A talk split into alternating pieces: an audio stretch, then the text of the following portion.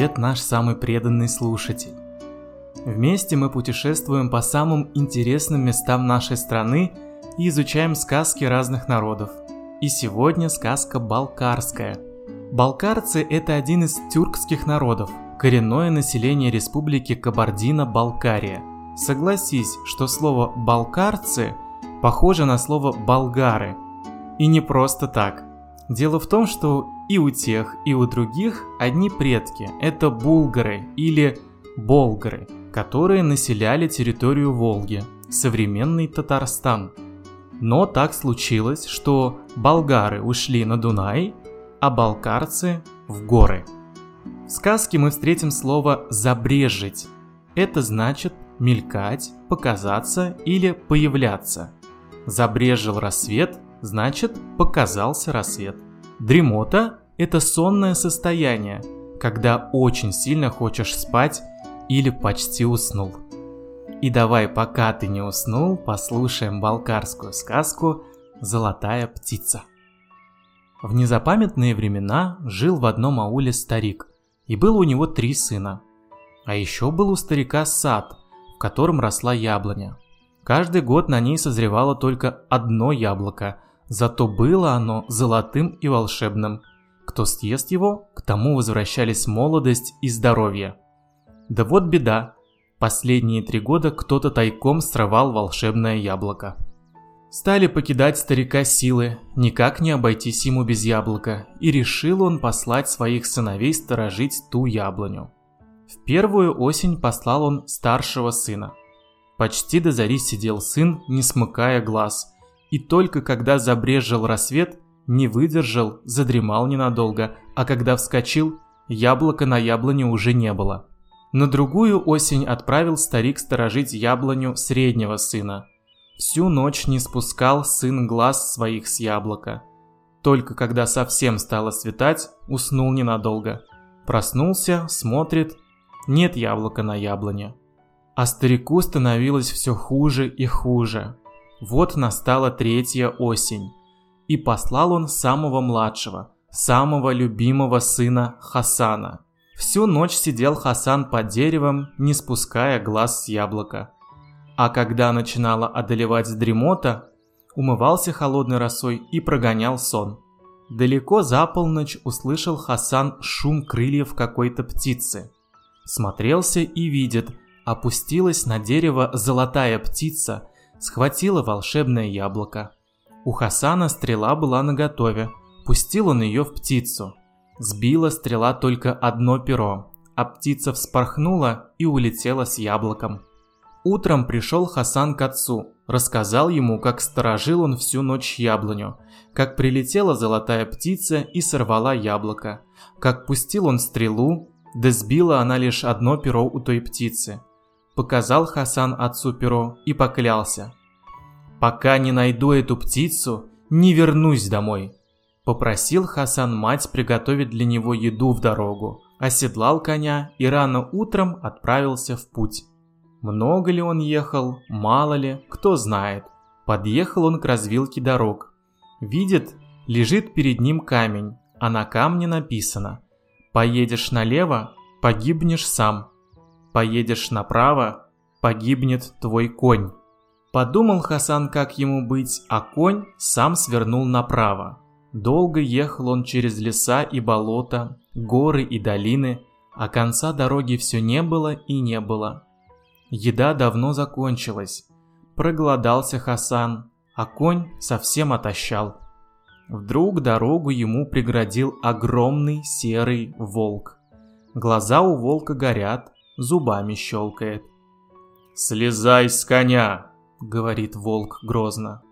Но что было делать Хасану? Сил у него нет, убежать не может, и конь еле стоит. Не успел Хасан слезть с коня, а коня как будто и не было. Съел волк его и говорит Хасану. «Был я голоден, ты помог мне. Теперь и я могу помочь тебе. Расскажи, откуда идешь и куда путь держишь. Какая забота привела тебя сюда?» «Еду за золотой птицей», отвечал Хасан, и поведал волку, как стерег он чудесную яблоню, как золотая птица унесла волшебное яблоко, и как поклялся он отцу, что не вернется домой, пока не добудет эту птицу. «Вижу, ты хороший сын. Садись на меня верхом, зажмурь глаза и не открывай их, пока я тебе не скажу». Сел Хасан верхом на волка и зажмурил глаза. Понесся волк словно вихрь, и не успел Хасан опомниться, остановился волк. «Приехали, слезай!» Слез Хасан с волка, и волк говорит. «Золотая птица живет во дворце у хана. Как сядет солнце, проберись незаметно в ханский дворец, подкрадись к золотому гнезду, но до гнезда не дотрагивайся». А то гнездо было красоты необыкновенной. Захотелось Хасану подарить птицу вместе с гнездом. Нарушил он наказ волка. Только коснулся он гнезда, как зазвенели разные колокольчики, подвешенные к гнезду. Услыхали стражники звон, прибежали, схватили Хасана и отвели его к хану. «Как сумел ты пробраться в мой дворец, и зачем нужна тебе золотая птица?» И поведал Хасан хану, как стерег он чудесную яблоню, как золотая птица похитила волшебное яблоко, и как поклялся он отцу, что не вернется домой, пока не добудет ту птицу. «Вижу, ты хороший сын, и я помогу тебе», – проговорил хан, выслушав рассказ Хасана. «Отдам я тебе золотую птицу вместе с золотым гнездом, только прежде ты добудь мне златогривого жеребца у глиняного хана». Что было делать Хасану? Вернулся он к волку и рассказал, что не сумел незаметно унести птицу. А теперь хан требует, чтобы он добыл златогривого жеребца у глиняного хана. Только тогда он отдаст ему птицу вместе с золотым гнездом. «Хоть и не послушал ты моего совета, я помогу тебе добыть златогривого жеребца», — сказал волк. «Садись на меня верхом, Зажмурь глаза и не открывай их, пока я тебе не скажу». Сел Хасан верхом на волка и зажмурил глаза. Понесся волк словно вихрь, и не успел Хасан опомниться. Остановился волк и говорит «Приехали, слезай». Слез Хасан с волка, а волк и показывает. «Видишь вон ту крепость? Это и есть владение глиняного хана. Как сядет солнце, Проберись незаметно в крепость, подкрадись к конюшне. Среди многих коней узнаешь ты златогривого коня. Рядом с ним будет лежать золотое седло и золотая уздечка. Ты не бери ни седла, ни уздечки, даже не дотрагивайся до них. Возьми коня за гриву и неслышно выведи его из конюшни. Хасан пробрался в крепость, подкрался к конюшне. Много было там коней, да только сразу увидел он Златогривого, а рядом с конем лежали золотое седло и золотая уздечка красоты необыкновенной. Захотелось Хасану добыть коня вместе с седлом и уздечкой. Только коснулся он седла, зазвенели разные колокольчики, подвешенные к седлу. Услыхали стражники звон, прибежали и схватили Хасана – отвели его к глиняному хану. «Как сумел ты пробраться в мой дворец и зачем тебе нужен мой златогривый конь?» – спросил глиняный хан. И поведал Хасан глиняному хану все, как было. «Вижу, ты хороший сын, и я помогу тебе», – проговорил глиняный хан, выслушав рассказ Хасана.